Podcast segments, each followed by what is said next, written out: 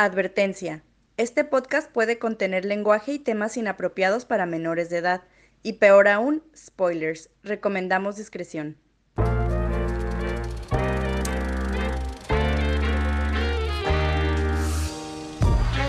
Bienvenidos a Cinemateurs, un podcast para fans de cine por fans de cine, donde discutiremos, examinaremos y analizaremos las películas más fascinantes, interesantes e intrigantes que nos ha dado el arte del cine. Mi nombre es Baltasar Abrego y están conmigo mis amigos Gabriela Castro ¿Qué anda? y Julio Cárdenas. Hola. Y les damos la bienvenida a este episodio de, Cinema- de De- de- de. Cinemateurs. De Cinemateurs. Me trabé porque hoy es día de dictadura de Gaby. Entonces Gaby dictaminó la película que vamos a ver. Y Gaby, drum roll, trrr, la película es... Interestela 5555. Eh, nombre completo, Interestela 5555, The Story of the Secret Star System, pero todo escrito en vez de S con los cinco. Y esta película es del 2003, si no me equivoco. Dirigida por nombre de japonesito. Leiji Matsumoto. Y lo curioso de esta película es que pues es básicamente lo que todos los que fuimos adolescentes por ahí de los 2000 hacíamos con anime y canciones de emo, Ajá. De Linkin Park. De, Linkin- de Evanescence Es un AMV de una hora. y AMV es... Anime Music Video. ¿Es anime o animated? Anime. Lo mismo. Anime music video. En ese entonces era puro anime, porque agarrabas las escenas de anime y tú recortabas y las ponías. Y con tú me refiero a yo. El- el- la, la diferencia es que este AMV sí es oficial. Y Sí ellos lo con hicieron. calidad de animación japonesa.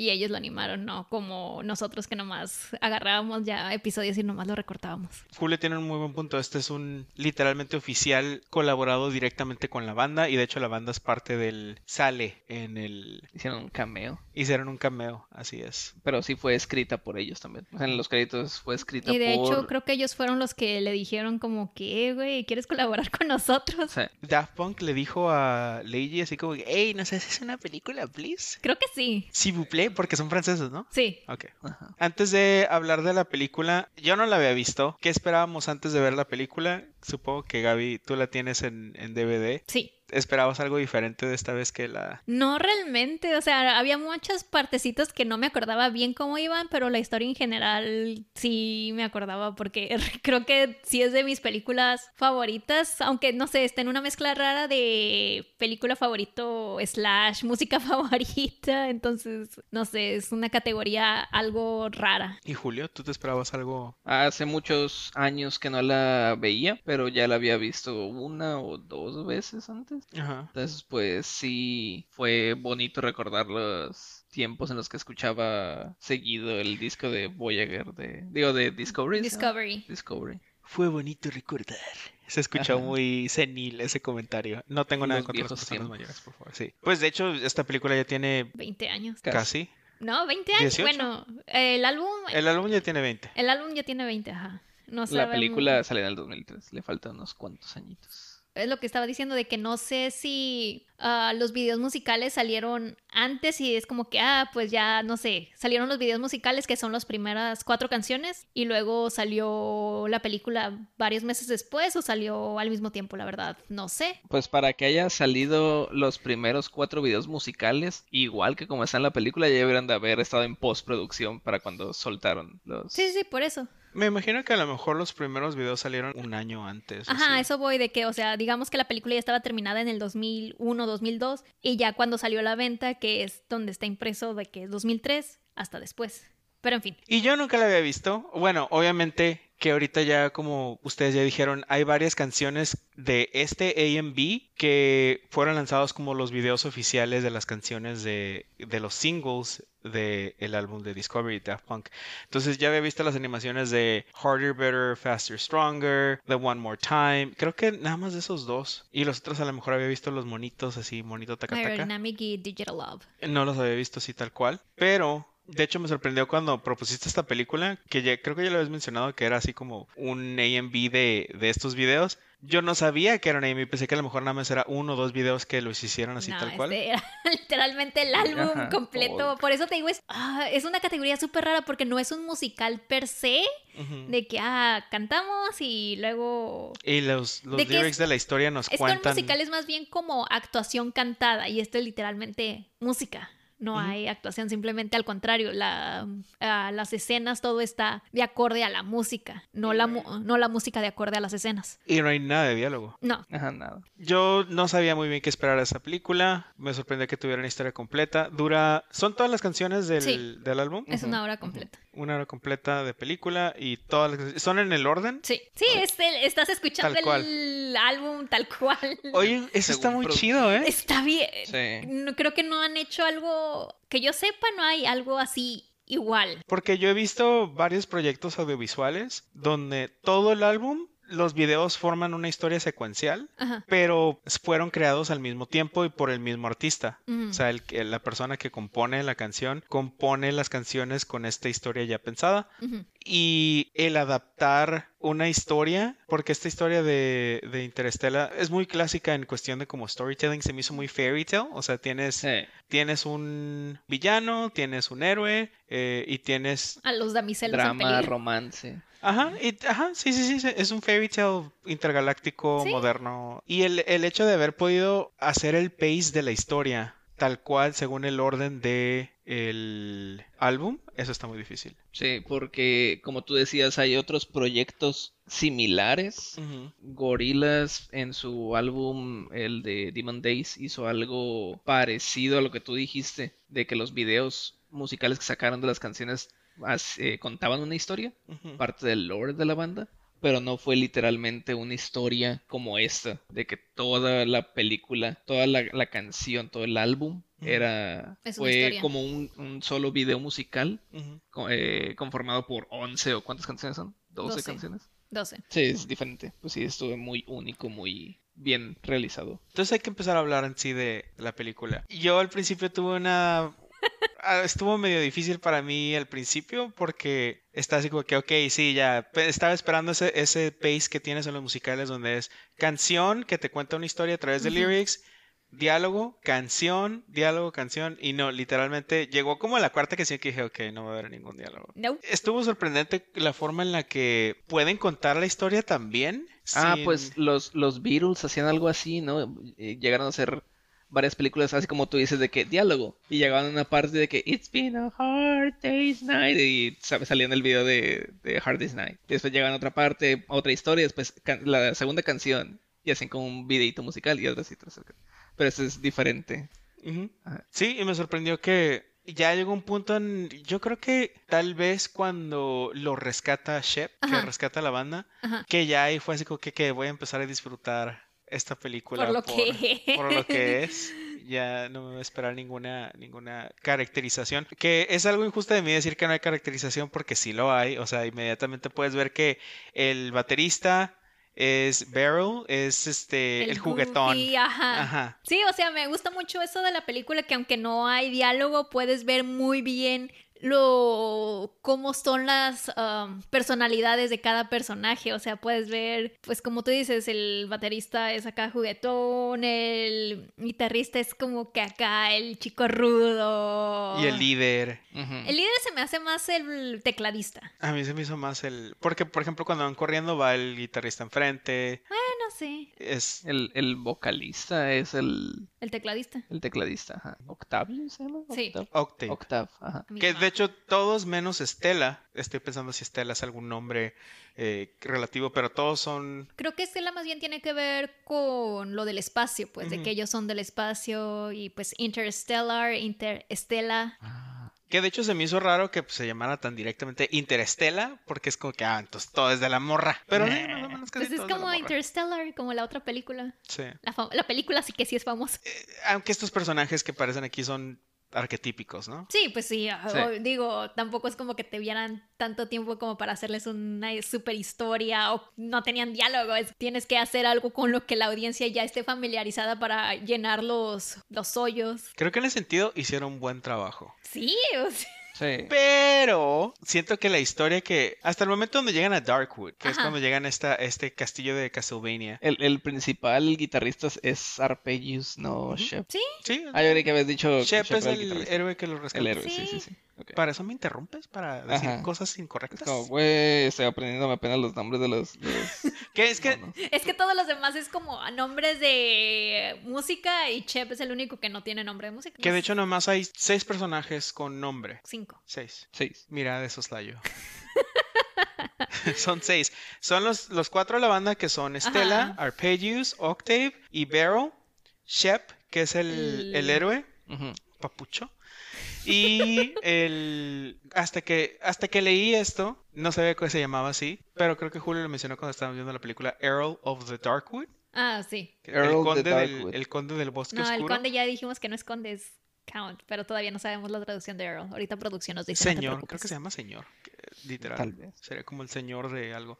Pero en mi mente, antes de que dieran este nombre, antes de que lo investigara, era. Yo lo llamaba como The Director. Porque literalmente sale dirigiendo cuando está en el concierto, que estaré- hubiera estado El bien chido. manager. El manager, sí. Que era muchísimo más no, que el, el, manager. el manager es otro, porque hay No, un no, no, ese es el productor. El, el, el malo era el manager, porque es el que, el manager es quien te introduce con los productores Bueno, de que... en, en la wiki, manager es un personaje aparte del Earl. Y le dicen manager al, al vato, al que... al A, productor. a mí también Al me que suena como nosotros productor. identificamos ajá. productor. El Ajá. productor, el güerito. Ok, si ellos lo dicen, Al pues, parecer, en la wiki es adelante. manager. Bien, entonces hay varias escenas que me, me dieron mucha risa respecto al director o al Earl Darkwood, que ah, de aquí en adelante le voy a decir el director. Porque al inicio de la película, que es cuando raptan a los ídolos, es que es lo que pone en moción esta historia. Tenemos estos tres ineptos que por estar viendo el, El concierto, concierto. dejan que rapten a sus ídolos. Y después nos damos cuenta que básicamente el director es como cualquier casa productora de K-pop, Ah, sí. agarrando ídolos nada más para hacerlos pegar y explotarlos. Hasta que ya no puedan más. Hot take. es neta. He escuchado historias de terror de las casas productoras Y de eso K-pop. que no estamos Sí. dentro de los K-popers. Sí, y eso que no me gusta el K-pop. Exacto. Pero literalmente estaba pensando en esto, así como que esto es K-pop, güey. Esto, o sea, si esta, si esta película lo hubieran hecho ahorita, hubiera sido estilizada con los ídolos todos bailando coreografía, bien guapos y así. No, porque siguen siendo franceses. Ey, el K-pop ahorita ya es global, pero bueno. Y ya después que, que nos dan más historia del. ¿Quién le da la tarjeta, eh? De, Se le de- cae. Cuando se prueba el vestido, que es como que la dejan sola a ella, este, se le cae la tarjeta al director y Estela la agarra y se la Mm, guarda. Se la ponen las shishis. Sí. Si yo, si yo tuviera escote también me escondería cosas ahí. Sí. Botanas, más que nada, pero bueno. Porque está muy interesante. Esto yo creo que se me hizo lo más interesante de toda la película. El lore de, de Director. O sea, Era como un vampiro musical, ajá. si lo piensas. Era en vez de que como, como Batori que se bañaba en... Digo, ya sabemos que esto es falso, ¿verdad? Que se bañaba en la sangre virgen, sabemos que es propaganda, pero algo así de que se baña, se... Se bañaba en la música de sus... No es cierto, pero sí. Pues con la energía, con la... Sí, sí. Con el talento. Y vemos este, esta escena me gustó mucho porque literalmente hace referencias. Yo no las tomé tan directas, pensé que eran figuradas, pero algunas, algunos. Pues eh, hace como... Es como entre easter eggs, homenaje. Ajá, a Janis Joplin, a Ella Fitzgerald, a- cuando vemos que literalmente este director agarró aliens en e- etapas anteriores de la eras anteriores de la Tierra y hacía las estrellas musicales del momento y aparentemente de esos iba coleccionando discos de oro y si llegaba a los 5555 discos de oro iba a ser como un super Iba a dominar el universo, tú sabes, o sea, un plot sencillo Sí, sí. para no tener que ponerle diálogo. Me hubiera gustado que hubiera tenido diálogo. A mí me gustó mucho el diseño de personajes aliens, o sea, en esa escena que te muestran como unos tres, cuatro personajes aliens y cómo los disfraza de humanos, por así decirlo. Me Ujú. gusta, esa, es- esa parte me gusta mucho. Está muy perro. Y aparte te digo, están los easter eggs de que es Beethoven. Ay, mira, este es Beethoven. Y así te- cuando te Eh, caen las creo que piezas en la Mozart. mente. ¿Es Mozart? Creo que es Mozart, porque Mozart creo que era el... ¿El niño prodigio? Ajá. No sé, ya no me acuerdo. Según pero yo, Beethoven no. solo sé que los dos eran Vamos a chingones. ver al niño prodigio. Anyway, me, me agradó mucho este, este lore que le dan. Es un villano. Villano. Ajá, también, Sí, también no, arquetípico. Ves el diseño del personaje. Ajá. "Ah, Este güey es culero. Realmente no hubo desarrollo de personaje. Digo, nomás duró una Hora. una hora y los videos musicales eran como que bien apurados, muy dinámicos, de fast pace, de que, bueno, al siguiente, al siguiente. Entonces, tenían que trabajar con lo que tenían, ¿no? Pero contaron muy bien la historia. Como dices tú, sencilla y todo, pero pues, eh, la realizaron bien. Tal vez el único personaje que tiene algo de crecimiento es Shep, que es el héroe, porque pues tiene cierta fascinación por Estela. Sí, ah, Por la sí, banda en general. O sea, sabemos que Stella es pues, su favorita. Es su waifu.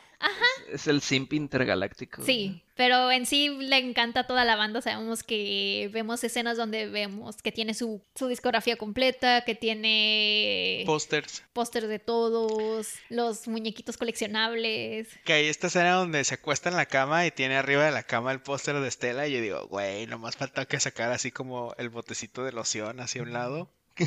Chiqui bow wow, chiqui bow wow. Teníamos que hacerlo, tenían que dejarlo PG-13. Sí.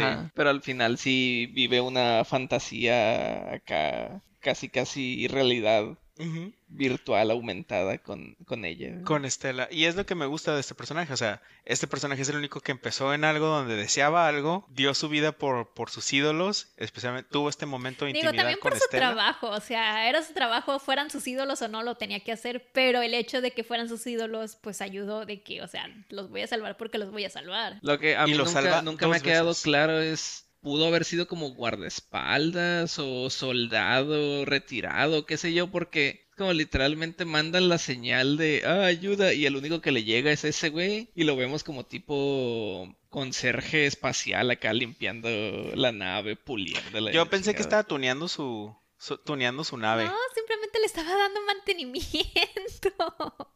Yo digo que estaba tuneando En su cuanto nave. a o sea, su rol, lo siento, pues como, ¿cómo se le llaman? A los que dejan allá de que, ah, tú vete para cierto lugar acá que está más lejano. ¿Sentry? Sentry. ¿ah? Creo que Como yo lo veo vigía. más, ajá, como un vigía de que, ah, pues, o sea, la mayoría está en el planeta, pero tenemos que tener uno que otro así orbitando por si las dudas. Yo de hecho lo vi como que este era el superhéroe de este planeta, porque el logo que presionan es literalmente el logo de su nave, que es una guitarra. Ay, pero como sabemos que no todas las naves son de en forma de guitarra. Por eso, o sea, presionan un, un logo con forma de guitarra, un botón con forma de guitarra para llamarle a él. Yo así lo vi, como que él es el, él es el Capitán América de este planeta interespacial. Simplemente lo vi como de que, ah, es el Sentry que tenemos ahorita, ya mándale un mensaje al Sentry de que, eh, güey, no mames, la cagamos acá, ayuda. Pendejos. Por Ajá, estar viendo el concierto. Digo, también vemos, de lo poco que vemos, vemos que es una civilización pacífica. O sea, al grado de que los guardias no están tomando tan en serio su trabajo, nomás hay tres guardias y solo ¿Quién hay un sabe? sentry. ¿Quién sabe? Porque E inclusive los malos nunca usaron violencia, si lo, si lo Sí, piensas, nomás nada- los durmieron y ya. no hay ninguna muerte. Bueno, sí, la muerte de Shep Sí. nada más. F. Pero F por Shep. Pero no hay ninguna otra muerte de un humano más que Shep y el director. Y ni era humano. Era un alien. El director. No, bueno. Bueno, digamos ser vivo, pues. Ah, ok, ok. Porque los, los robots que se tiran, los, o sea, los secuaces, los cultistas del, del director. Los cultistas no sabemos. Sabemos que los robots que son los guardaespaldas, esos sí son robots. Pero Ajá. los otros cultists, quién sabe. Nunca los mostraron. Ajá, nunca los mostraron. No sabemos si son simplemente personas que adoraban, que querían. Ese baño de talento. Ajá, o Mm. conquistar al mundo, lo que sea que hubiera logrado con conseguir todos los discos de oro. Digo, no es tan difícil hacer un culto según hemos visto la sociedad. Estoy de acuerdo. Pero bueno, sí, está muy, está muy chistoso cuando literalmente infiltran un planeta, duermen a como 500 personas, nomás para raptar a cuatro, y tienen toda la tecnología para viajar a través de diferentes galaxias y aún usan VHS y discos floppy. Ah, yo te dije. Esa parte es porque están, o sea, no es como que, ay, voy a usar toda mi tecnología alienígena porque estoy en la Tierra. Es como, quienes, de hecho, quienes usaron el VHS no eran ellos, era ya parte de la, era el que según tú dices que es manager. Pero aún así estaban usando cintas magnéticas para grabar. Las memorias, sé ¿no? qué chinga, las memorias, sí. Estuvo bien raro porque Gaby se veía, se veía que estaban usando, literalmente vimos que estaban pasando cintas electromagnéticas o algo, y al final lo terminaron grabando en un, en un CD o algo así. En un floppy. En un disquetcito, pero era toda las, literalmente era toda la memoria, o sea, de ellos, de cuántos gigabytes, terabytes, no habrá sido esa cosa. Pero esa era parte de la tecnología que sí estaban usando, entre comillas, alienígena. Cuando mostraron los teléfonos, los VHS, eran las partes cuando o se estaban haciendo pasar por humanos de que, ah, tenemos tecnología súper chafa, o eran humanos realmente, como te digo, cuando ven, cuando el manager está viendo el video que pone el video de que, ah, toma, te muestro este single que grabamos para que lo veas y tú nos dices si nos contratas o no. Y lo ve el manager y es como, ah, sí, me encanta, sí, contratados. Pero pues ahí son humanos, ahí no están usando tecnología. De hecho, ya es hasta el final cuando los descubren de que, ay, güey, son aliens, de que ya todo el mundo se da cuenta de que empiezan a utilizar un poco más la tecnología porque es cuando este, llegan al castillo, se llevan toda la tecnología de que a ver cómo funciona esto, de que oh, ellos vienen de tal lugar y con la tecnología que dejaron y con la tecnología que podemos, lo podemos arreglar y los podemos llevar para su casa, sí, ok, ya. Pues bueno, este, califica. Ahorita algo de lo algo de lo más interesante respecto a la tecnología es que no sé qué chingados le pusieron en la piel Ah, ah, sí, magia. que aguantó tanto, Magia. pero un taser y ya. El vato de repente Entonces es tal vez habrá de sido algo... hule o algo así.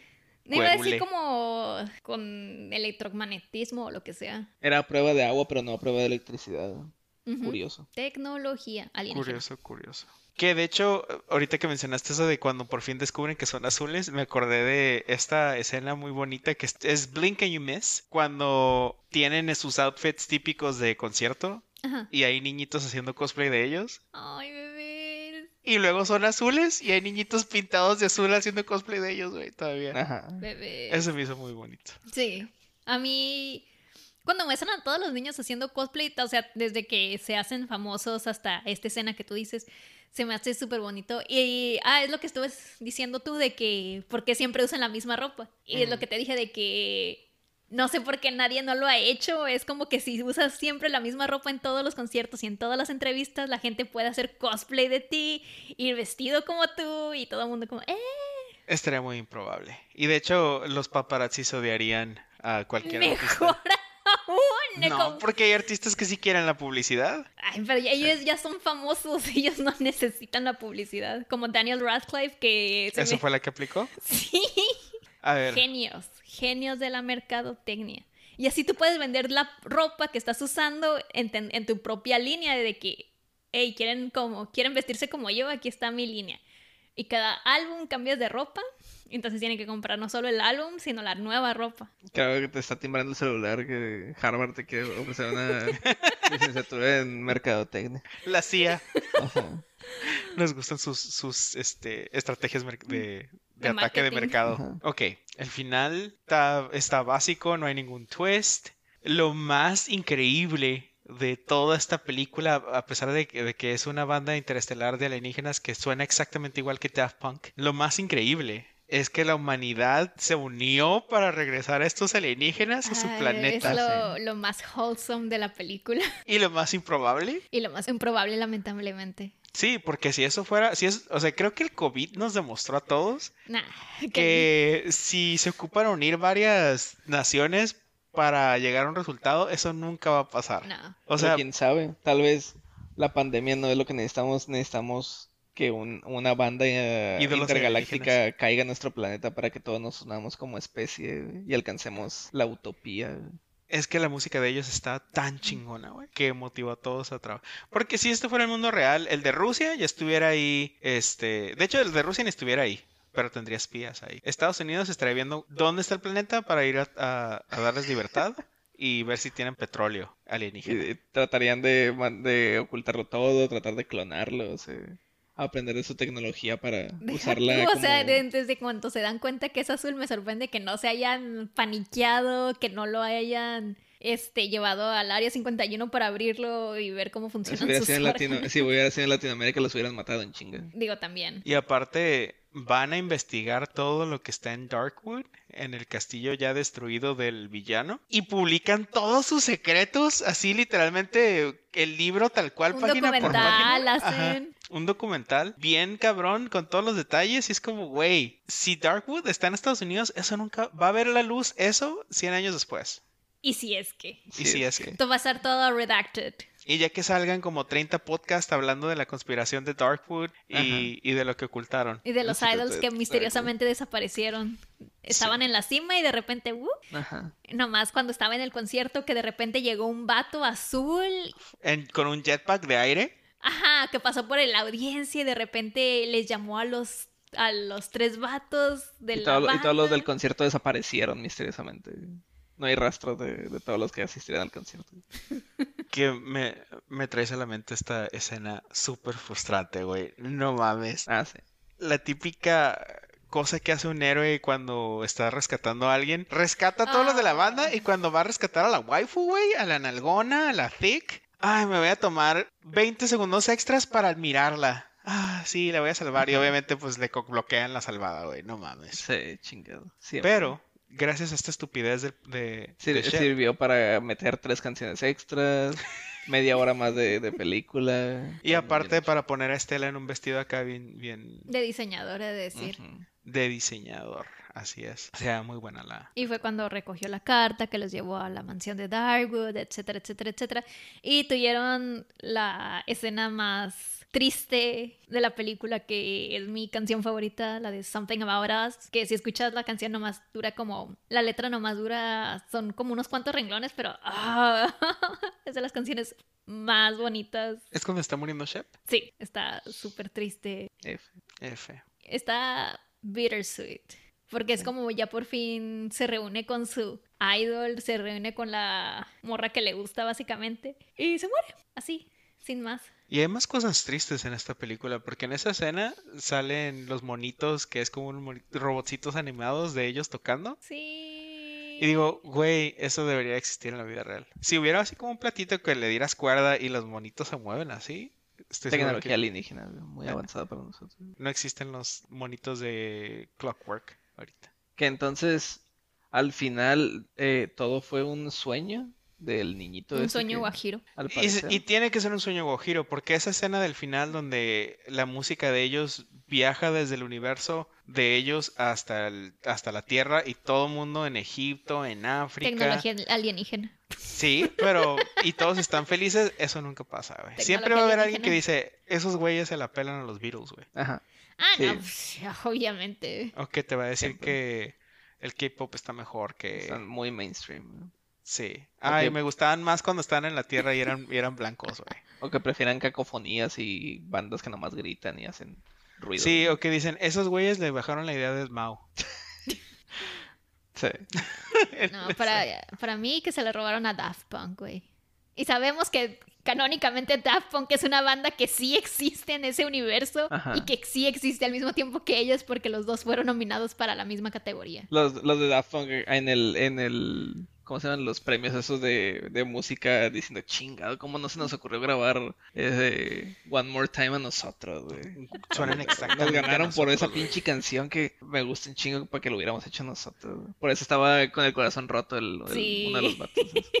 Y sí tenemos esta escena bien Oliver Atom cuando despierta el niño y tiene los monitos de todos y a lo mejor es una historia que él estaba jugando y se, y se imaginó de pe a pa. Y tiene una guitarrita que se ve como la nave y yo también hacía lo mismo de cualquier cosa que pareciera nave, un virote, lo que fuera, le hacía como avioncito. Entonces, nada de lo que vimos existió realmente. Todo Todo existió en nuestro corazón. Tal vez los Crescent Dolls fueron los amigos que hicimos a lo largo del- de la película. Que de hecho, el nombre de la banda es lo más chafa que les pudieron haber dado, los Crescent Dolls. ¿No te gusta? No.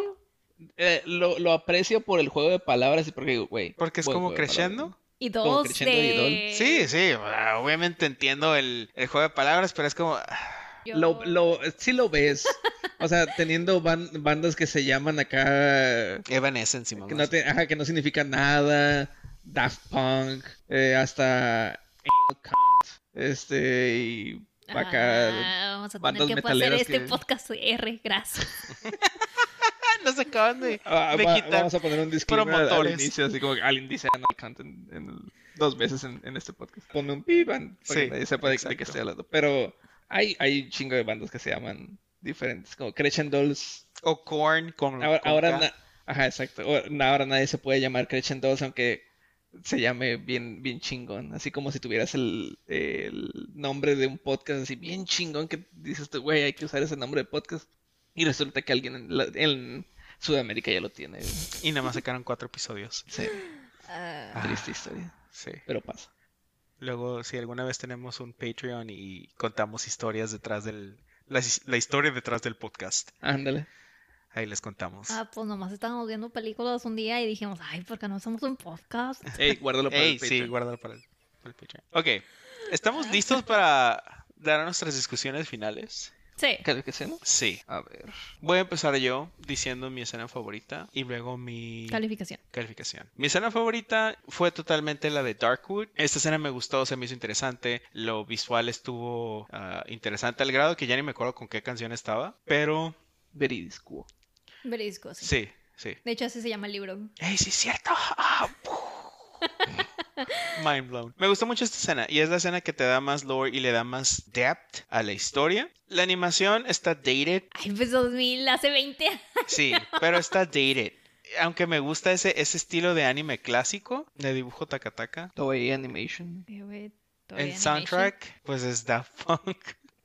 No puedo criticar el guion, pero el storytelling estuvo interesante, aunque básico. No Ah, puedes esperar mucho de una película sin guion. Ah, yo le daré a esta película un 6.5. No se lo recomendaría a nadie que no le gusta o Daft Punk o el anime, porque Sí.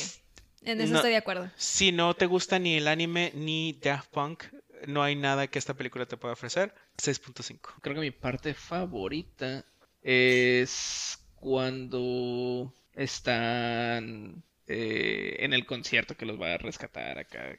Que también no entiendo cómo salió volando de ningún lado y Tenía un jetpack. Y ajá, es como mi escena, mi escena favorita, pero no me gusta tanto esa canción. O Cuando tocaron, cuando tocaron One More Time con la Orquesta Filarmónica de Londres. Sí, exacto. Es como también es como- Sí, sí, vas a tocar One More Time con la orquesta, una orquesta filarmónica acá.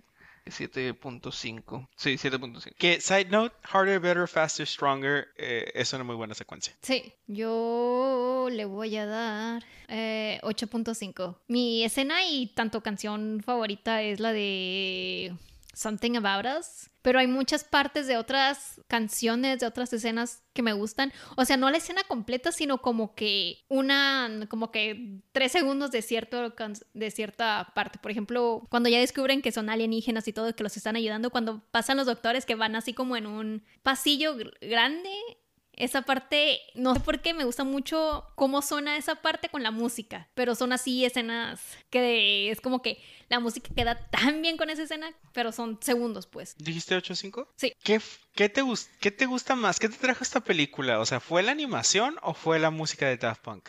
¿Qué fue Fue- primero? ¿El huevo o la gallina? Las dos, o sea, cuando la vi por primera vez en MTV, cuando tenía como 11 años, me acuerdo que nunca había visto algo así, o sea, en ese entonces no habían, el anime no era main- tan mainstream, Gorilas. el anime, anime, no animación, anime. Sí está muy diferente a, a Gorilas esto, pero... Y, o sea, literalmente tenía una, como en ese entonces, pues no existían los MP3 ni nada, tenía una grabadorcita donde grabé la canción de One More Time y la escuchaba una y otra vez. Cuando me compré por fin el CD, tenía, donde están las libraries, que ni siquiera son tantas, tenía, tengo ese CD con el panfleto súper acabado de tantas veces que las leía. Y te digo, no son como, no es como que tenga tantas lyrics. Literalmente repite one more time. We're gonna celebrate como 30 veces, Gabriel. Así es como, La de Too Long está peor, güey. Ya viste, son como 12 minutos de canción y nomás dicen como tres líneas de canción. Que ya se me olvidaron, de hecho, aunque, aunque Too Long. Y creo que para mí lo que me gusta es que con la música a mí me gusta mucho imaginarme historias. Me gusta cuando la música tiene historias. Entonces el hecho de que este no solo sea una canción con historia, sino que todo el álbum sea una historia es como que me fascina.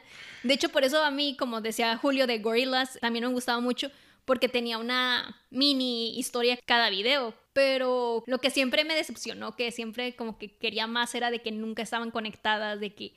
O sea, a mí me gusta cuando hay un lore Cuando hay algo más profundo, cuando hay una historia realmente acá de que conecta todas las canciones, que conecta todo el álbum, es lo que a mí me llama mucho la atención. Igual con las películas de terror, que es lo que te decía que me gustaba con pues básicamente cualquier película de terror que esté chafa, si tiene un buen lore, aunque esté chafa, es como me encanta. A mí me gusta mucho que las cosas tengan un lore y con la música no es excepción. Si hay un álbum que dice como que, ah, esta es la historia detrás del álbum, es como, ah, me encanta. Si pudieran ver a Gaby ahorita sería el emoji con ojitos de corazoncito, tal cual. Estás, estás brillando. Ya cuando, cuando haga fangirling.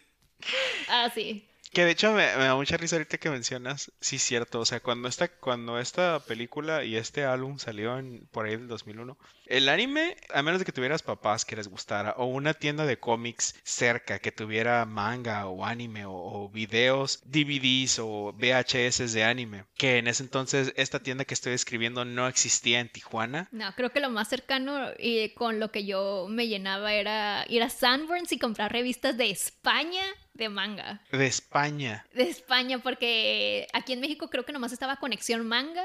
Y pues, eh, Y estás hablando de, de un país en el que Dragon Ball Z es Religión. Es, ajá, es como ir a la primaria. O sea, si fuiste a la primaria, conoces Dragon Ball Z. sí. Y lo mismo pasaba con la música. O sea, si no tenías el disco, y obviamente teniendo 11, 12 años, tu poder adquisitivo es nulo. A menos de que seas hijo de papi. Por lo cual yo tenía muchos discos. no, no es Tampoco cierto. costaban tanto en aquel entonces los discos. No, pero también ocupabas tener, bueno, no, supongo que radio, pero para ver los videos musicales necesitabas cable para tener MTV. Pues bien, ya dimos las calificaciones. Yo 6.5, Julio 7.5, Gaby 8.5, promedio de 7.5, de nuevo con las matemáticas sencillas en Cinemateos. Y pues es todo por el episodio de hoy. Muchas gracias por escucharnos.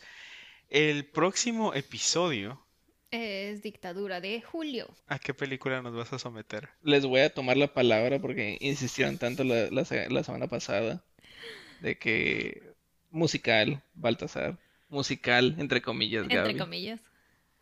La La Land. Decidiré por, menos iremos por La La Land. Ok, marzo, continúa el marzo eh, Musical Madness, March Musical Madness en Cinemateurs. Entonces le recomendamos, a- ah, por cierto, esta película de Interstellar, eh, 555, The Secret Star Something, The Story of the Secret Star The System. Story of the Secret Star System. System, sí. Ah, el Gaby la tiene en, en DVD, pero de- resulta que ya no tenemos ningún dispositivo que reproduzca DVDs. Ay, qué triste. Entonces, si alguno de ustedes me quiere regalar un PlayStation 5, por favor, se los acepto. Manden a cinemateurspod.gmail.com. Sony patrocinando. Sí, Sony, por favor. O un DVD player incluso, también lo acepto. Y Esos ya están más baratos, esos sí están como en 20 dólares. Pero está más bonito si te lo regalan. No, sí, sí, sí, pero a eso voy, de que si te lo quieren regalar ya mínimo no tienen que gastar tanto dinero, ya con 20 dólares que gasten. Necesito un PlayStation 5. Pero bueno, esta película, sin embargo, está, la encontramos en YouTube. Aparentemente nadie la ha...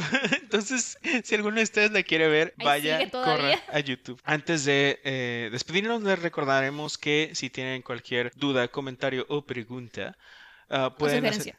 o sugerencia, pueden mandar a cinemateurspod.gmail.com o a, en Instagram y Twitter como cinemateurspod, arroba cinemateurspod, o eh, pueden encontrarme a mí en Instagram como arroba evanderville. Yo estoy en casi todas las redes sociales como Gariabel con B grande y doble L. Eh, Me pueden encontrar como Julio Cárdenas en Facebook. Y ya chequé, no está en Netflix, pero dice que está en Prime Video. para que puedan este, verla junto con nosotros y criticar lo mal o bien que canta Ryan Gosling.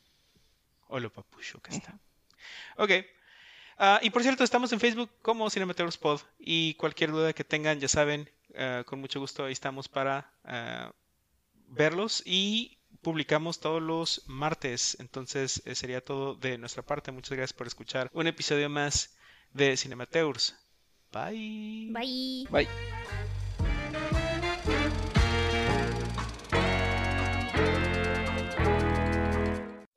Nuestra advertencia fue grabada por Mariana Kramis. Nuestro intro y outro musical es la pieza Jazz Fiction del artista Tacos-Burrito disponible en SoundCloud.